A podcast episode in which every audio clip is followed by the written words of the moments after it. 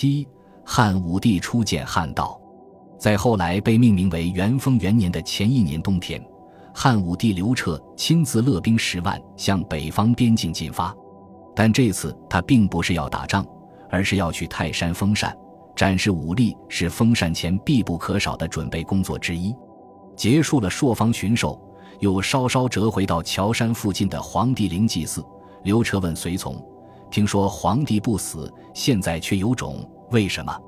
有人答道。皇帝确实不死，已经升天了。这里的灵埋的是他的衣冠。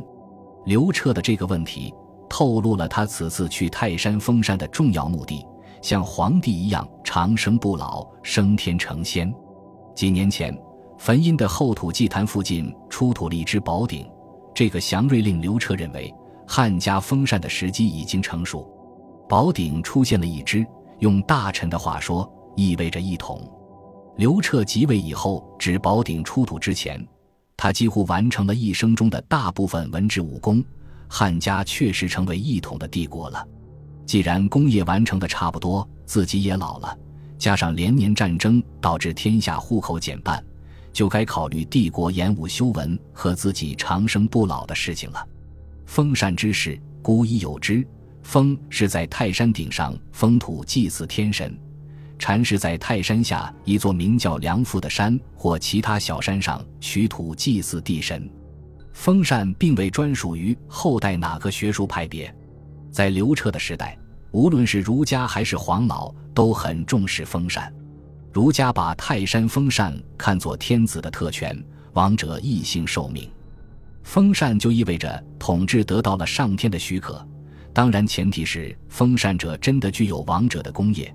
而术士会把封禅看作人与天通、升天成仙的途径，但不论是哪种说法，封禅已经很多年没有施行过。始皇帝封禅过，在之前就渺茫不可确认了。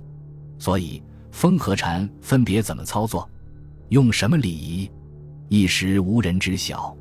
刘彻召集儒生和方士研究了好几年，眼下封禅在即，仍然莫衷一是。刘彻把封禅的礼器给儒生们看。儒生们纷纷说不合古制，但要问应该怎么搞呢？他们又说不出来，而且翻遍了儒经，也没有创制出新的礼仪。刘彻很不耐烦。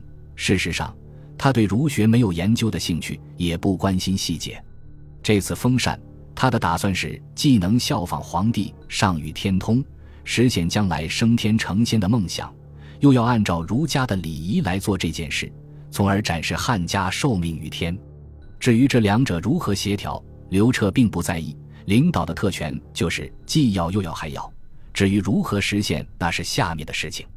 离开长安后，刘彻又东巡大海。次年四月，终于抵达泰山脚下。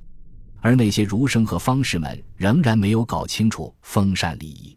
刘彻决定不再等待，就分别按照在甘泉祭祀太医和在汾阴祭祀后土的礼仪行封禅之礼。期间，他单独与宠爱的霍善一同登上泰山。霍善是霍去病的儿子，此时只有十岁，在父亲死后袭爵冠军侯。两人在山上做了什么，谁也不知道，因为霍善不久之后突然暴病而死。总之，封禅泰山就这样结束了。就在刘彻得意洋洋地在泰山封禅时，司马迁的父亲司马谈已在洛阳病危。刚刚游历天下、回到长安的司马迁，火速赶到父亲病榻之前，才知道父亲竟然是因为没能跟随刘彻参加封禅而激愤发病。封禅泰山连基本的礼仪都没有搞清楚，至于令司马谈激愤至此吗？弥留之际，司马谈拉着儿子的手吐露了缘由。原来，司马家族从周代就担任太史，点天官事。天官事可以理解为占星术。因为古代把星图的星宿看成是天官，通过占星可以查知人间正事，也能通晓历法的秘密，所以太史令是非常重要的神职人员，仰观天文，俯察地理，担负着协助天子观象授时、制定历法的重要使命。进一步说，是辅助天子受命于天的专业人士。现在汉家终于封禅，意味着天下将会更始，也就是重新开始。这才是真正的建国大业。按照太史的职责，司马谈理应参与，甚至陪同天子登山，引导天子观象授时。结果连跟随的资格都没有，这说明太史令这一职责已经不再重要，或者说虽然重要，但不再由太史令垄断，皇帝本人说了就算。于是，刘彻成了汉朝第一个通过封禅泰山而宣称受命于天的皇帝。刘氏家族从此不再是一个造反起家的暴发户，也不是先秦旧贵族的延续，而是由上天认可的神圣家族。在法家帮助刘氏皇族建政、建立专制集权帝国的同时，儒家终于可以在刘氏皇族的建国大业上展示自己的用处。但是。汉家的建国并不是要建立儒家国度，刘彻对儒家的态度在封禅之事上已展示的淋漓尽致，连不喜儒家的汲案，也曾当面对刘彻说：“陛下内多欲而外失仁义，奈何欲效唐虞之志乎？”一个内多欲，一个外失仁义，精准勾勒出刘彻的个性。内多欲可以理解为刘彻就是始皇帝，好大喜功，征伐四夷。对待臣下杀伐决断，毫不留情，用人也不拘来路，所以司马迁才会说刘彻博开异能之路，悉言百端之学，而不是后来班固所猜测的刘彻听了董仲舒的话罢黜百家，更没有独尊儒术。所以刘彻时期，黄老的汲案，法家的桑弘羊，儒家的公孙弘都得到重用。更多的情况是，很多大臣兼修儒法，比如主父偃。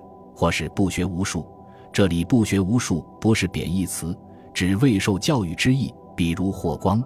同时，刘彻确实有外失仁义的一面，他愿意抬举儒家来掩饰自己内多欲，所以才会在刚登基时的就要搞改制，建明堂。虽然被窦太后阻拦，但专门养儒生的五经博士已经正式设立。后来，按照公孙弘的建议，他又建立了中央太学。令郡国选拔优秀子弟到博士那里委培，结业后到中央担任文学、掌故等官员，选拔地方上的儒学人才担任重要地区官员的属员等。总之，刘彻是把原来以黄老为主、百家为辅的局面，变成了以儒家为主、兼容百家的局面。最重要的当然是封禅。封禅之后，刘彻心满意足地回到长安。司马迁安葬父亲后。心事重重地回到长安，继承了父亲的太史令职位。刘彻很快召见了司马迁，并交给他一个非凡的使命：制定新的历法。封禅之后，时间重新开始，就需要新的历法、新的征朔、新的肤色。这令司马迁振奋起来，决意在制定历法上为太史的职责赢回荣誉。不到一年，在司马迁和具有天文历法才能的术士的努力下，太初历制定了，这一年本是元丰七年，正在实行的是秦制的颛顼历。原本是秦尚为列国之时使用的地方历法，以十月为岁首，统一六国后颁行天下，成为当时的公历，因此被汉朝所沿用。刘彻在封禅后，正式改征朔，定历数，依服色，把元丰七年改为太初元年，实行太初历，以正月为岁首。以往是六年一改元，从此以后四年一改元。从形式上看，太初之后的汉朝与以前的汉朝已经不一样了。秦始皇戴上了王道的面具，就是汉武帝。